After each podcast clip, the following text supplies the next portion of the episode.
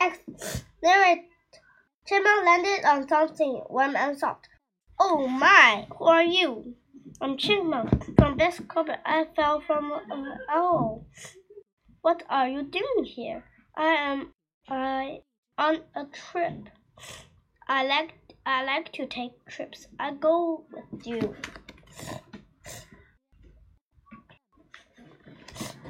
Soon Fox and Chipmunk found some some stones in a cave.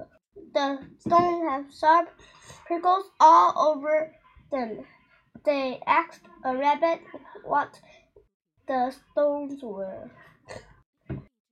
They are seeds. They grow into to hear over. You may take some. Look, corn. Let's have breakfast. We must pay. It's not ours. Here are robbers. Tie them up. What is in here, my corn? No, just nuts and seeds. Don't do anything to the seed, those seeds. Seeds for what? Never mind, just plant them. You are a clever fox, and brave to try a trick when you are tied up. It, Fox, it's working. The hill's growing.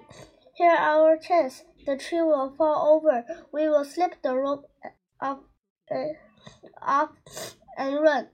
Help, Fox, wait me. You are not not no true friend. Hank, uh, you ruined our field with these hills.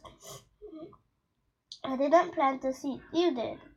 Which of you planted the seeds?